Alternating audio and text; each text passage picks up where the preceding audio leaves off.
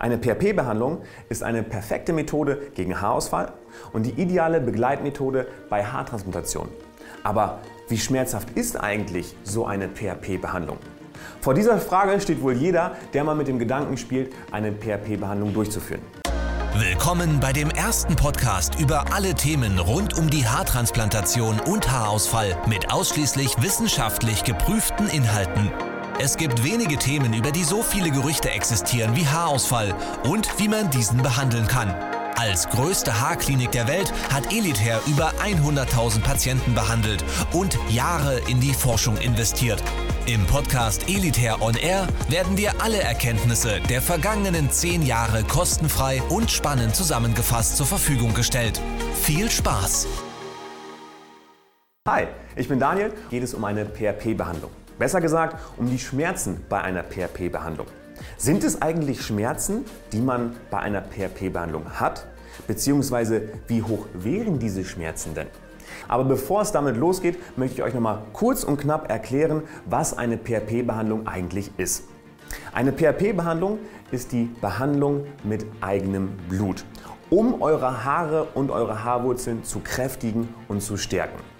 Und dazu wird einem erstmal Blut abgenommen und das eigene Blut wird dann zentrifugiert und zu einem Plasma angereichert. Und dieses Plasma wird einem dann unter die Kopfhaut gespritzt, sodass die Haarwurzeln optimal mit Nährstoffen und ideal mit Blut versorgt werden und so wieder richtig kräftig werden. Also das Kraftpaket sozusagen für eure Haarwurzeln. Und dadurch, dass eine PRP-Behandlung eine natürliche Methode ist, denn es wird ja mit eurem eigenen Blut gearbeitet, treten auch keine unerwünschten Nebenwirkungen auf.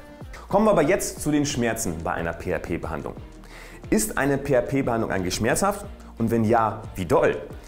Dazu muss als allererstes mal gesagt werden, dass das Schmerzempfinden von Mensch zu Mensch wirklich komplett unterschiedlich ist. Es gibt zum Beispiel Menschen, die haben gar kein Problem, eine Impfung zu bekommen oder eine Spritze zu bekommen. Und dann gibt es andere Menschen, wenn die nur das Wort Spritze hören, dann springen die schon an die Decke. Sprich, du sollst auf jeden Fall im Hinterkopf behalten, dass das Schmerzempfinden wirklich komplett unterschiedlich ist von Mensch zu Mensch. Aber was kann eigentlich wehtun bei einer PRP-Behandlung? Zum einen sind das die Einstiche.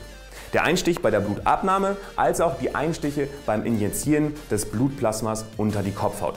Aber jedem von uns wird schon mal Blut abgenommen. Und sind wir mal ehrlich, Leute, das sind wirklich keine Schmerzen, sondern das ist ein kurzes Pieksen für eine Sekunde und dann ist es schon wieder vorbei. Das war's. Was kann denn noch unangenehm sein?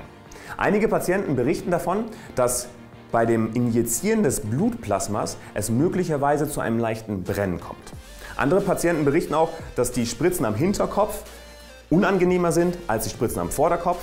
Andere Patienten berichten genau das Gegenteil. Da sieht man schon mal, wie unterschiedlich das Empfinden von den Menschen ist. Aber das Brennen oder dieses leichte Brennen beim Injizieren, das kann ich persönlich zum Beispiel auch bestätigen von anderen Injektionen, zum Beispiel bei einer Thrombosespritze. Da kann es halt kurz für ein paar Sekunden dazu kommen, dass man so ein leichtes Brennen verspürt, sobald die Flüssigkeit unter die Haut gespritzt wird.